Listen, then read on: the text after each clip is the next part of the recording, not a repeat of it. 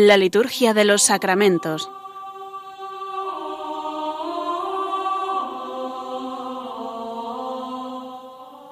Con el Padre Juan Manuel Sierra.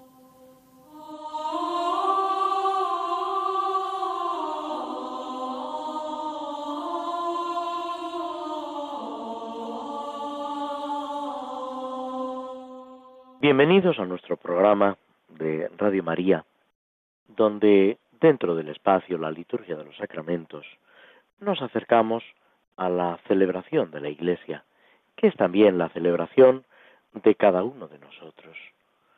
Es esa ocasión que Dios en su providencia nos ofrece para participar del misterio de la salvación. En la liturgia y en el misterio de la redención podemos decir que no somos nunca meros espectadores. El Señor nos llama por nuestro nombre, nos implica a, vivir, a, a sumergirnos en esa realidad de su amor, de su gracia, que nos sale al paso a través de los signos, de los sacramentos, de la liturgia, y que nos envuelve en esa corriente de acción de gracias, alabanza, glorificación al Padre, que Cristo, con la Iglesia, en la Iglesia, realiza gracias a la acción del Espíritu Santo.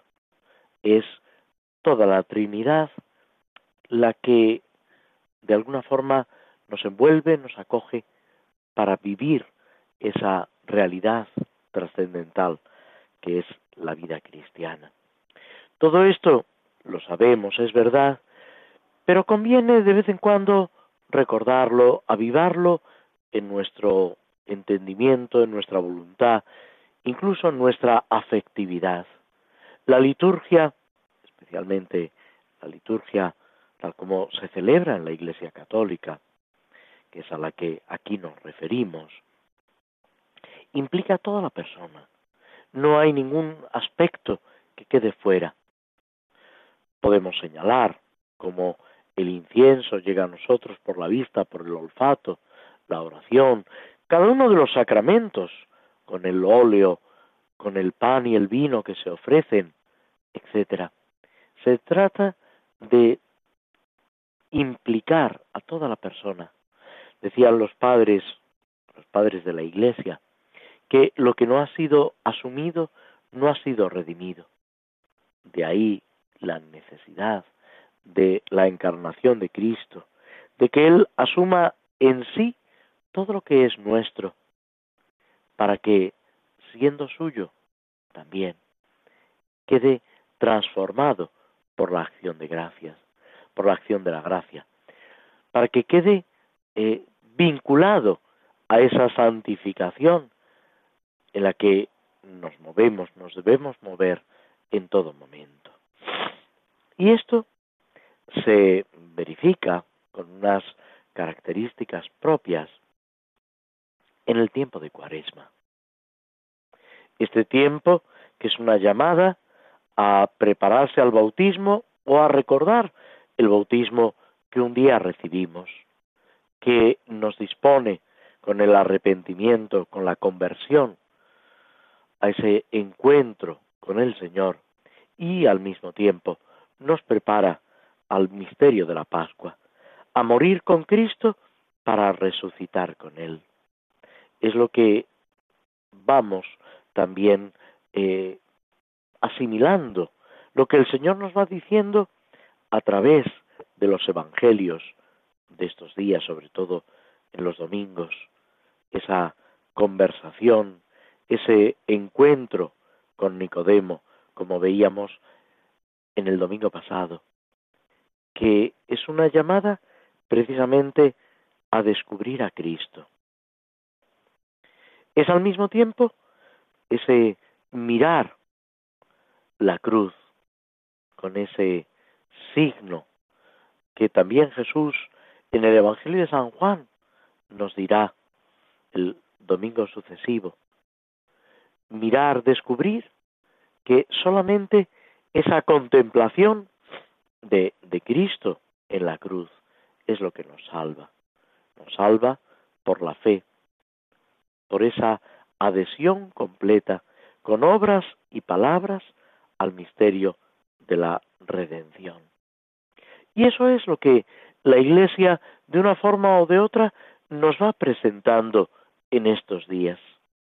Podemos fijarnos, ya lo hacíamos en otros programas, en oraciones de la liturgia hispano-mozárabe, con ese lirismo y al mismo tiempo con esa profundidad, nos invita a vivir el misterio de la redención.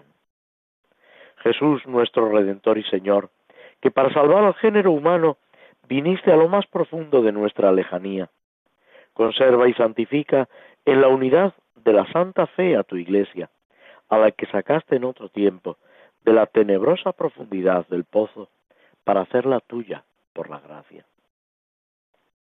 Concede a todos los que permanecen en ella que como vinieron a ti por la fe, gocen de la eterna consolación, para que por ti seamos introducidos a tu reino de vida eterna, ya que de ti hemos recibido la luz de la fe. Concédenos a los sedientos beber el agua de la fuente eterna para que jamás volvamos a tener sed. Aparta de nuestros corazones la inveterada malicia de nuestra vida pasada, tú que en la novedad del Espíritu obraste tales incrementos de fe en la samaritana. Todas estas oraciones, súplicas de la liturgia hispano-mozárabe nos están situando también en el misterio que celebramos o que nos preparamos a celebrar. Una cosa y otra es eh, exacta. En la cuaresma, caminando hacia la Pascua. Llegamos a esa mitad de la cuaresma y la Iglesia nos invita, incluso con el color de los ornamentos, a alegrarnos por la proximidad de la Pascua. Que no flaquee nuestra esperanza, que no se debilite esa intensidad de nuestro amor, porque Cristo nos sale al encuentro. Cristo nos llama para que, como Tomás, también nosotros, camino de Jerusalén, sigamos a Cristo, estemos dispuestos a morir con Cristo para resucitar con Él. Esa es la clave, ese es el misterio del que participamos. A eso estamos llamados. Esa es nuestra vida, nuestra vocación cristiana. Y debemos vivirlo con alegría. Lo decíamos en programas anteriores. El tiempo de Cuaresma no es un tiempo de tristeza, es un tiempo de cierta dureza, es verdad, de una exigencia, sí, pero para vivirla con entusiasmo, sabiendo muy bien a dónde caminamos y por qué caminamos. También es verdad que la irrupción de la Pascua, esa explosión de alegría, mm, está como contenida en el tiempo de Cuaresma. El Papa Pablo VI, el Beato Pablo VI, publicó una eh, carta precisamente sobre la alegría cristiana. Gaudete indomino, alegraos en el Señor. Y ahí hablando de la alegría que es propio del cristiano en todo momento y en todo tiempo litúrgico, insiste, es verdad, en que en el tiempo pascual esa alegría cobra unas notas características, unas implicaciones especiales. Pero debemos vivirlo todo ello ya aquí y ahora, preparándonos para vivir la Semana Santa, el misterio pascual, el trido pascual, con toda intensidad. Hacemos una breve pausa, escuchando algo de música, antes de pasar al comentario de las oraciones del misal romano en lo que se refieren a los sacramentos y concretamente al sacramento del matrimonio.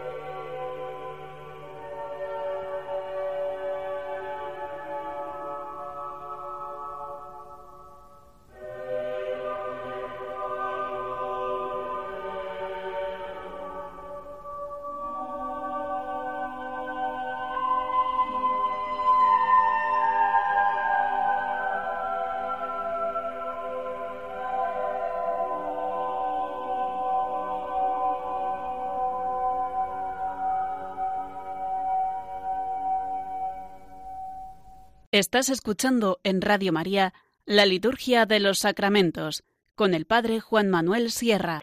Tomamos una poesía de Gerardo Diego, del Via Crucis, que ya en el programa anterior habíamos comenzado. Nos fijamos ahora en la tercera estación. A tan bárbara congoja y pesadumbre declinas y tus rodillas divinas se hincan en la tierra roja y no hay nadie que te acoja. En vano un auxilio imploras. Vibra en ráfagas sonoras el látigo del blasfemo. Y en un esfuerzo supremo lentamente te incorporas. Como el cordero que viera Juan, el dulce evangelista, así estás ante mi vista, tendido con tu bandera. Tu mansedumbre a una fiera venciera y humillaría. Ya el Cordero se ofrecía por el mundo y sus pecados, con mis pies atropellados, como un estorbo leería. Estos versos de Gerardo Diego que nos ayudan en nuestro camino cuaresmal nos sirven también de introducción en el comentario de la bendición nupcial del segundo de los formularios que aparecen en el misal romano. El primer párrafo, que es el que comentamos el día anterior, hablaba de el hombre, varón y mujer, creado a imagen y semejanza de Dios, de esa realidad única, podemos decir, una sola carne y un solo corazón, que se realiza gracias al sacramento del matrimonio. La bendición sigue adelante, expresando toda la teología, toda la riqueza espiritual que para el cristiano se encierra en el sacramento del matrimonio, con ese doble aspecto de institución natural, algo que es eh, propio de la naturaleza y al mismo tiempo de acción sagrada, de intervención de Dios que comunica su gracia por Cristo en la Iglesia. Oh Dios, sigue diciendo, que para revelar el designio de tu amor, prefiguraste en el mutuo afecto de los esposos la alianza que te dignaste realizar con tu pueblo para que en el significado pleno del sacramento se hiciese patente el misterio nupcial de Cristo y la Iglesia por el vínculo conyugal de tus fieles.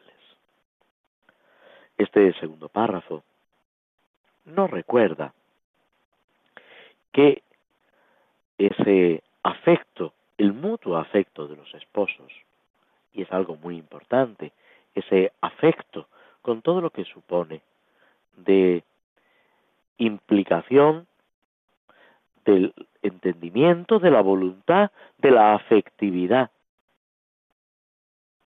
Esa entrega total, podemos decir, del uno al otro, que muchas veces es lo que falla por el egoísmo, por la falta de madurez, por la incomprensión, tantas causas que cada uno en su corazón tiene que analizar. Pues bien, cuando se vencen todos estos obstáculos, cuando se da realmente ese mutuo afecto, se está manifestando el designio de amor de Dios con su pueblo. Por eso se habla del sacramento del matrimonio como un signo del amor de Cristo a su iglesia, de Dios a su pueblo. La misma Sagrada Escritura, repetidas veces, se sirve de esta imagen de la alianza nupcial, de la entrega.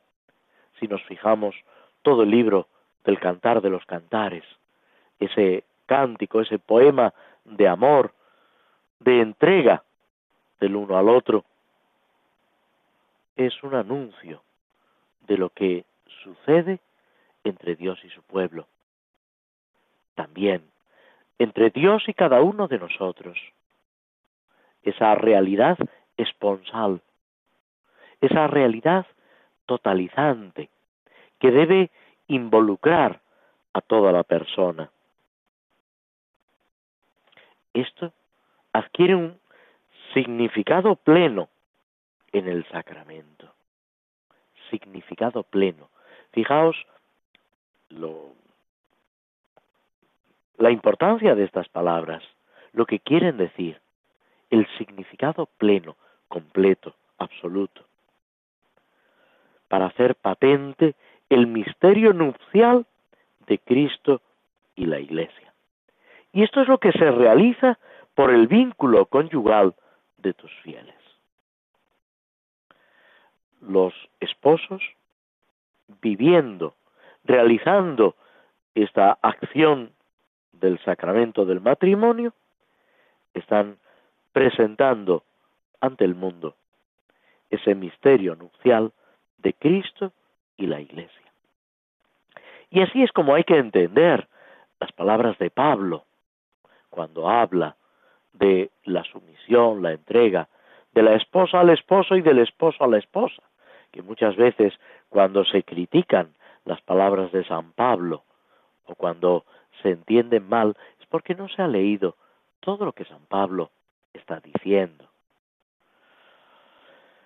Esa entrega total de Cristo por la Iglesia, que la ama hasta dar su vida por ella, que la protege, le da calor, la alimenta, y al mismo tiempo esa correspondencia de la Iglesia a Cristo, que es consciente de que todo lo ha recibido de Él, de que la grandeza de la Iglesia es fruto del amor, de la redención de Cristo.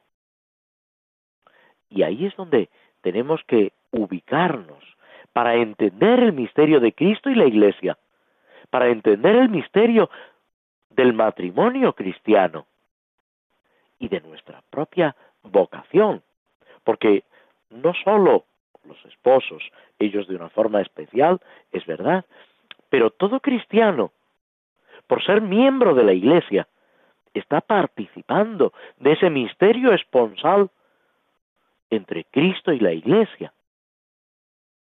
No es algo privativo, exclusivo de los que están unidos por el sacramento del matrimonio. A ellos les corresponde con una vocación especial hacerlo presente en medio del mundo. Es verdad, ellos tienen una bendición especial de Dios. Pero todo cristiano, todo bautizado está llamado a presentar en medio del mundo ese misterio de amor, es la entrega de Cristo por la Iglesia y esa correspondencia de la Iglesia hacia Cristo. Y ahí nos tenemos que encontrar, cada uno según su vocación, cada uno según las características concretas de su vida. Pero sintiéndonos amados, sintiéndonos necesarios en esa relación.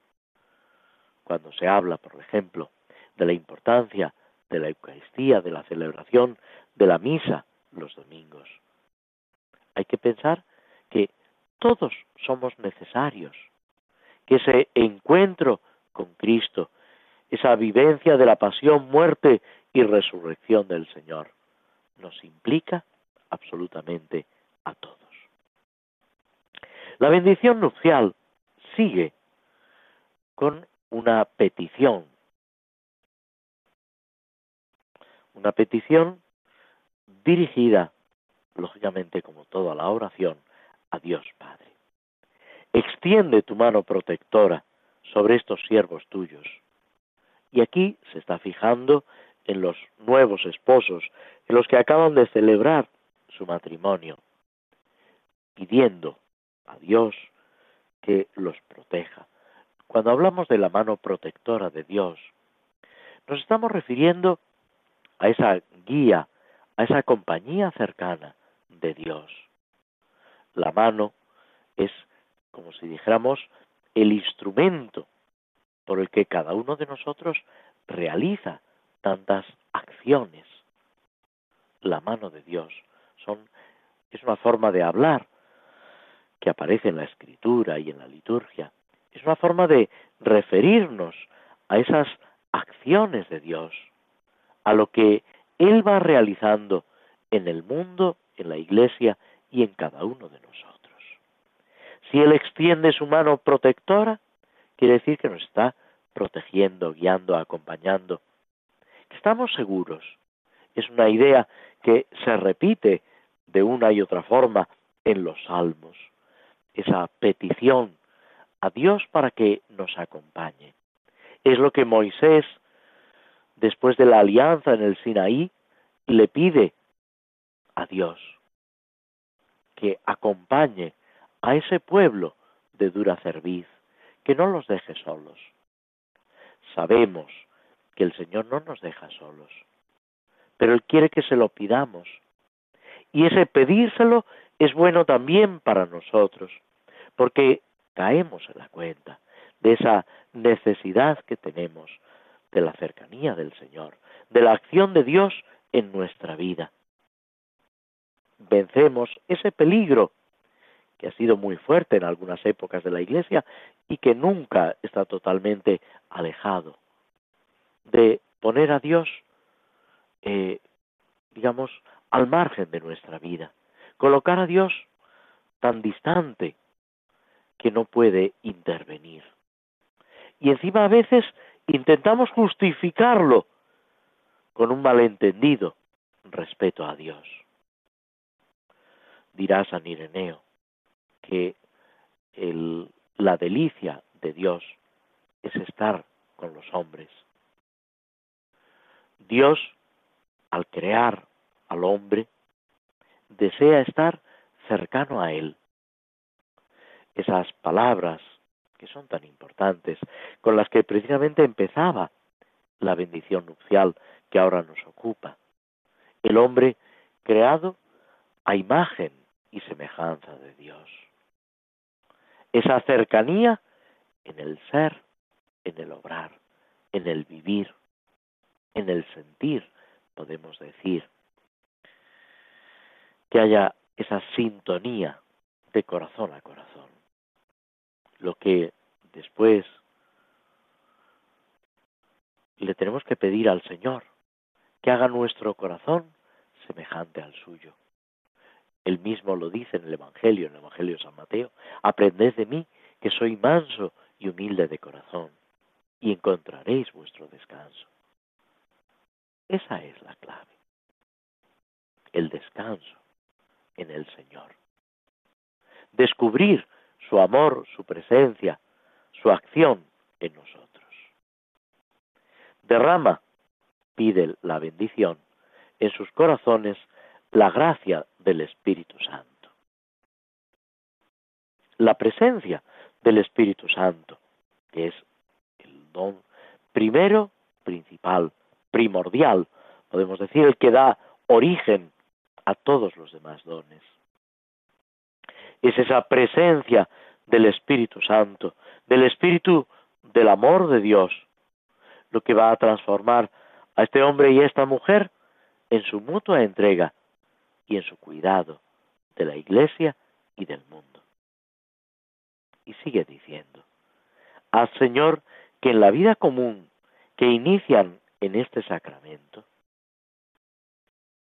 es en el sacramento cuando se inicia la vida común, cuando empiezan de verdad a compartirlo todo.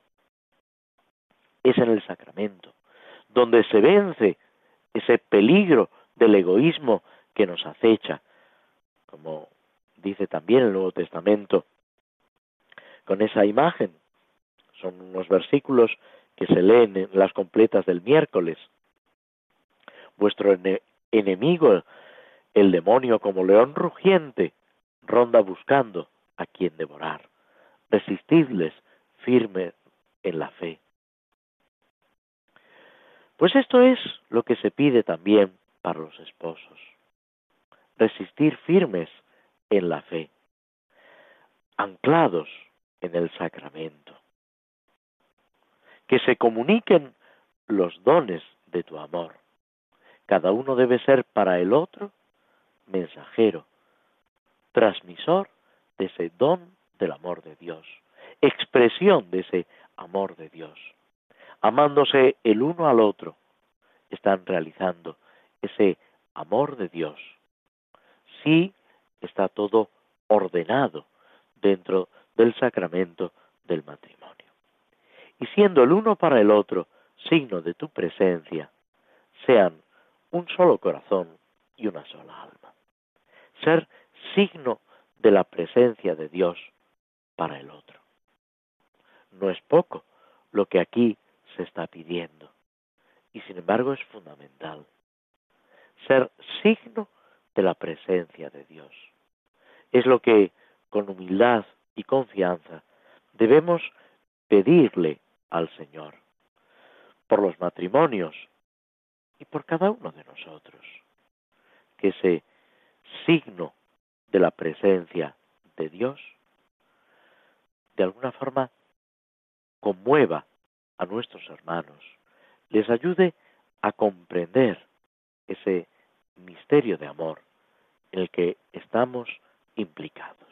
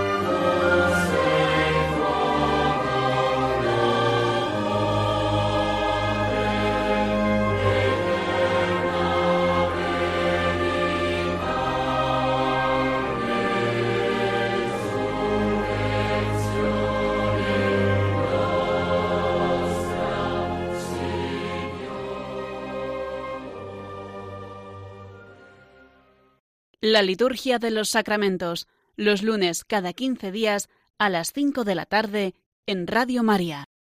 Tomamos una poesía de Lope de Vega, también ambientada en la pasión.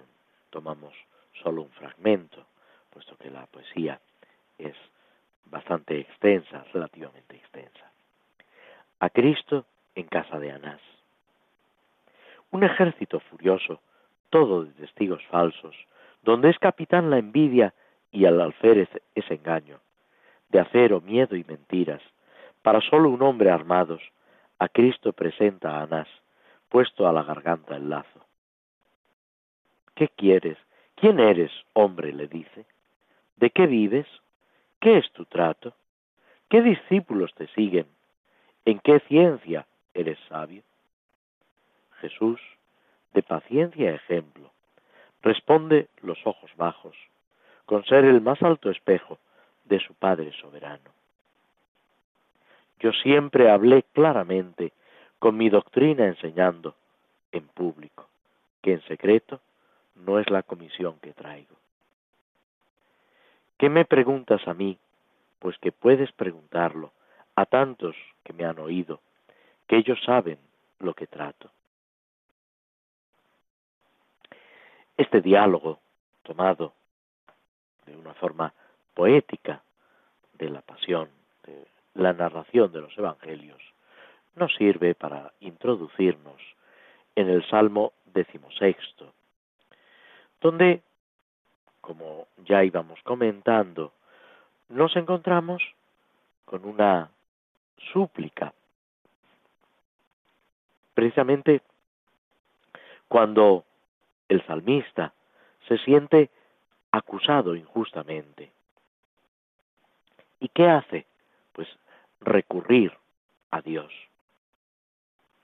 Señor, escucha mi apelación, atiende a mis clamores, Presta oído a mi súplica, que en mis labios no hay engaño. Emane de ti la sentencia, miren tus ojos la rectitud. Y sigue el salmo adelante. En todo esto tenemos que fijarnos en esa actitud del justo ante el tribunal. ¿Qué es lo importante? Pues esa sentencia, esa decisión, ese conocimiento que es propio de Dios. Él es inapelable, insobornable, infalible. Todos los demás tribunales humanos, de un tipo o de otro, en una instancia o en otra, pueden fallar. Y de hecho, tantas veces fallan, tantas injusticias cometidas, tantos atropellos, no solo en el pasado, es muy fácil señalar las faltas del pasado y pensar que en la actualidad todo es distinto, o que yo mismo ahora me comporto de otra manera.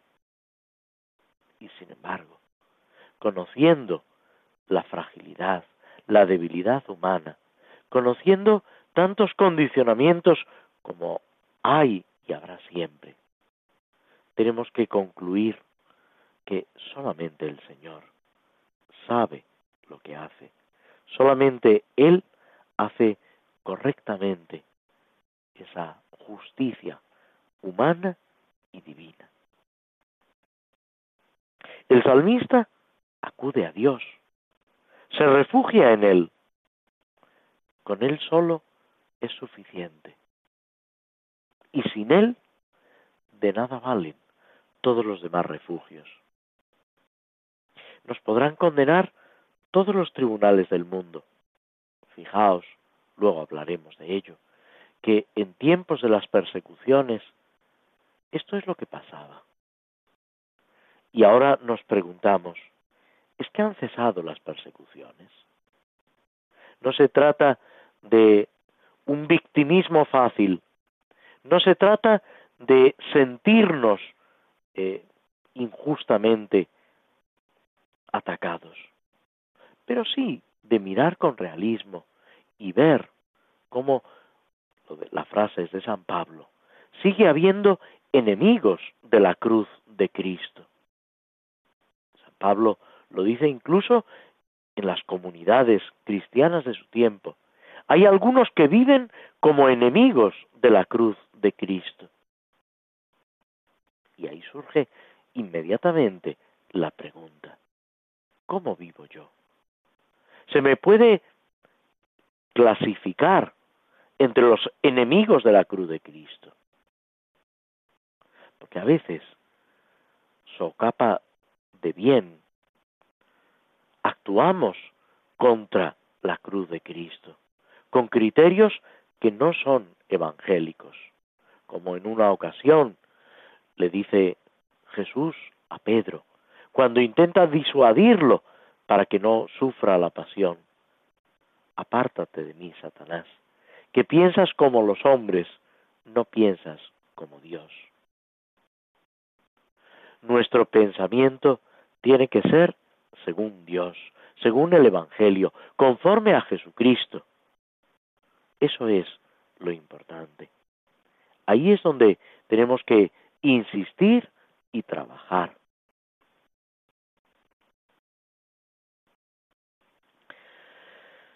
Si Dios está a nuestro lado, si nuestra vida se corresponde con la justicia de Dios, ¿qué nos puede importar el mundo, los criterios del mundo?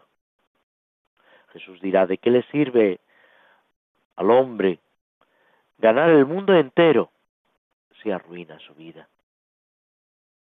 Y ese ganar o arruinar la vida es precisamente vivir conforme a las directrices, a los mandatos de Dios. Es a eso a lo que estamos llamados. Esa llamada después se va concretando, realizando en tantos detalles, en tantas situaciones concretas, que es importante, necesario tener presente. Hay una actitud general que luego se va concretando cada día, cada momento, en esa respuesta amorosa al Señor. Una conciencia tranquila puede mirar con serenidad los momentos difíciles, incluso en una situación de persecución injusta. Pero para hacer esto es necesario verlo todo desde el Señor. Es necesario meternos, si me permitís la expresión, en el corazón de Cristo, sumergirnos en su amor para comprender lo que Él ha hecho y sigue haciendo por cada uno de nosotros.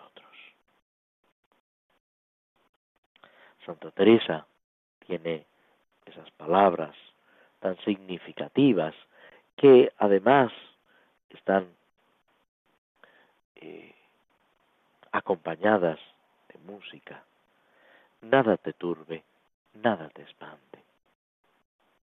Es esa tranquilidad, no por nuestras fuerzas, no por nuestros méritos, sino precisamente desde el Señor. Esto implica, y es otro aspecto que sale a relucir en el Salmo, la rectitud del justo, que nuestro comportamiento debe ser adecuado. Tiene que haber una conversión previa para acudir al Señor. Aunque sondees mi corazón visitándolo de noche, no encontrarás malicia en mí. Tenemos que vivir esa cercanía del Señor. Es una declaración de inocencia, sabiendo que Dios nos conoce mejor que nadie. A Él no le queda oculto absolutamente nada. Sondea hasta lo más profundo del corazón. Incluso en las tinieblas puede distinguir una cosa de otra. Lo que vale de veras de lo que no tiene valor. Las buenas intenciones de las intenciones torcidas. A Dios no podemos engañarlo. Y debemos eh, revisarlo. Eh, debemos ser conscientes de este aspecto importantísimo. A Dios no podemos engañarlos. engañarlo. Muchas veces intentamos engañarnos los unos a los otros, decimos mentiras, afirmamos cosas que son falsas, hacemos valoraciones injustas de los demás, de situaciones, de instituciones. Y sin embargo, Dios ve en lo profundo del corazón. Y Dios sabe lo que hay en cada uno de nosotros. Uno de estos domingos de Cuaresma nos decía que el Evangelio, que algunos creyeron en él, pero Jesús no se fiaba, porque sabía lo que había en el corazón de cada uno de ellos. Jesús ve en el corazón y es ahí donde va actuando, transformándonos con su gracia. Es fuego capaz de acrisolar, de llevarnos a esa perfección que Dios espera de nosotros. Y debemos vivirlo con esa paz, con esa intensidad. Nos detenemos de nuevo para escuchar unos instantes de música y pasar después a la última parte, a la conclusión de nuestro programa.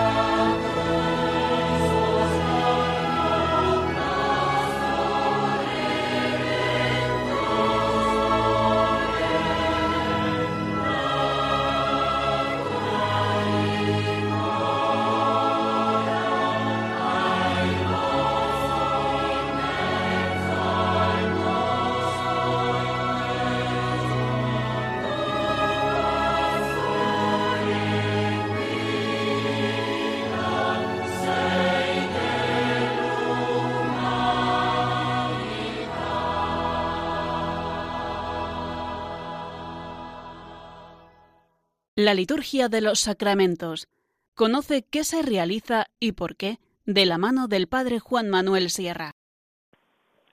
Tomamos la poesía que Gerardo Diego propone para la quinta estación.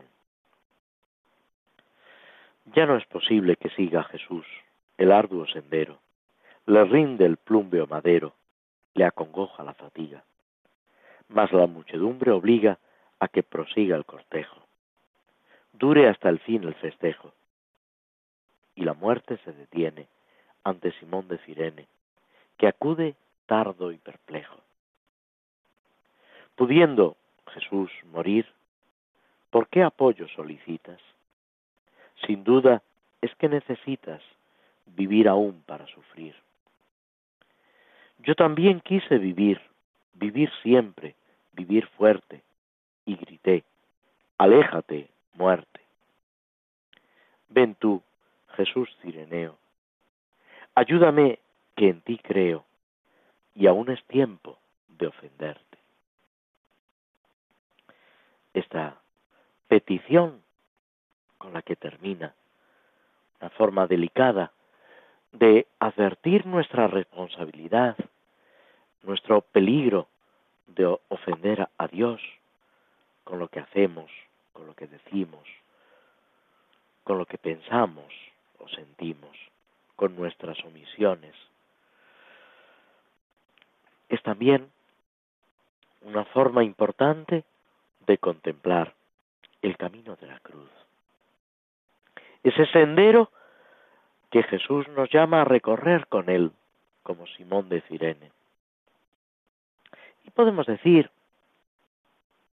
que eso ha sido la vida de los mártires de ayer, de hoy, de mañana, porque no dejará de haber mártires en la iglesia, testigos del amor de Cristo hasta derramar su sangre por el Señor.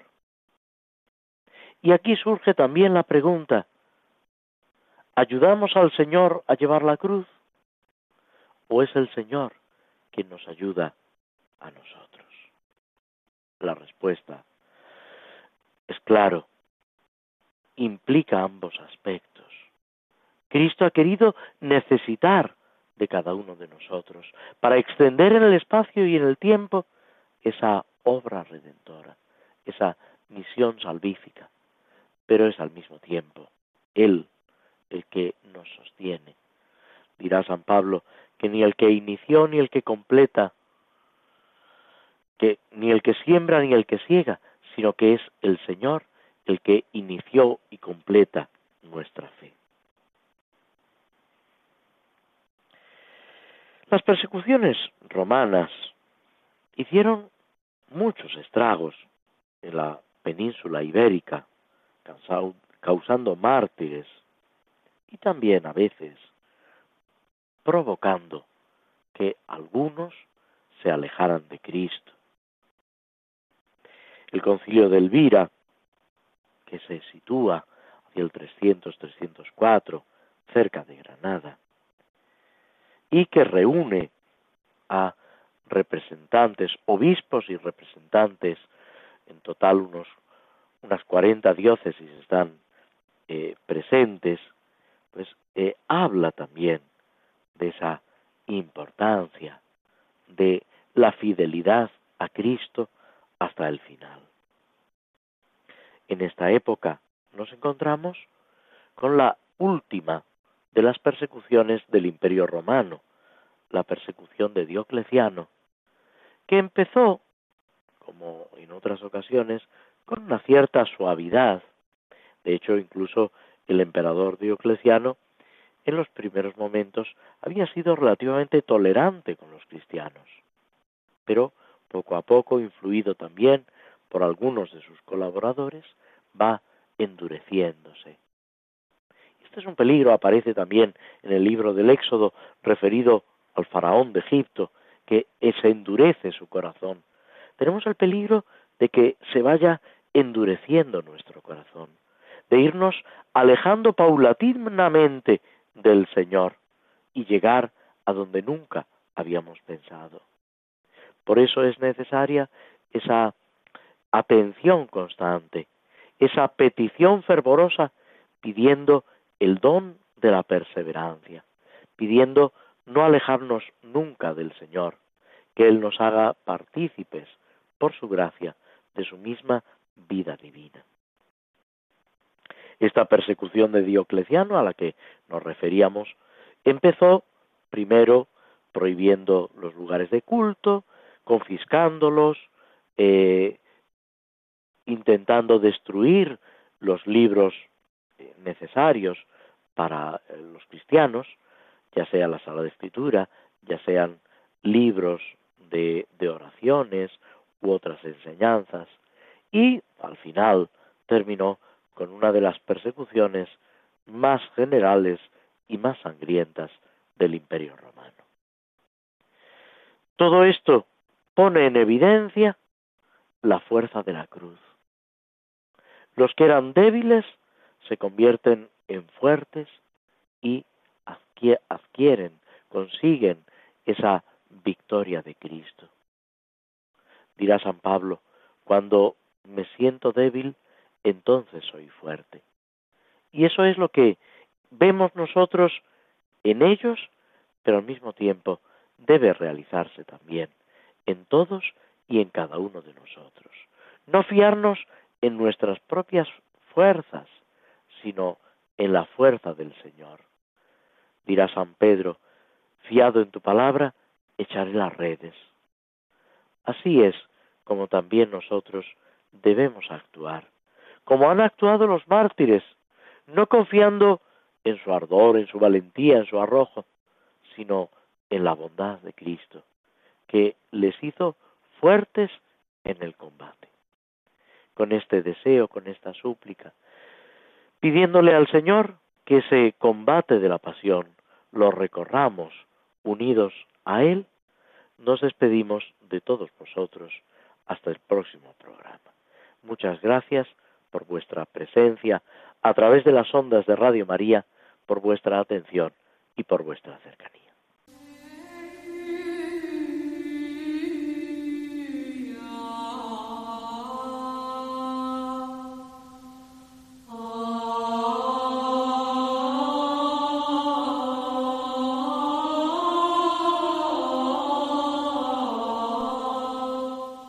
Así concluye en Radio María la Liturgia de los Sacramentos, un espacio dirigido por el Padre Juan Manuel Sierra.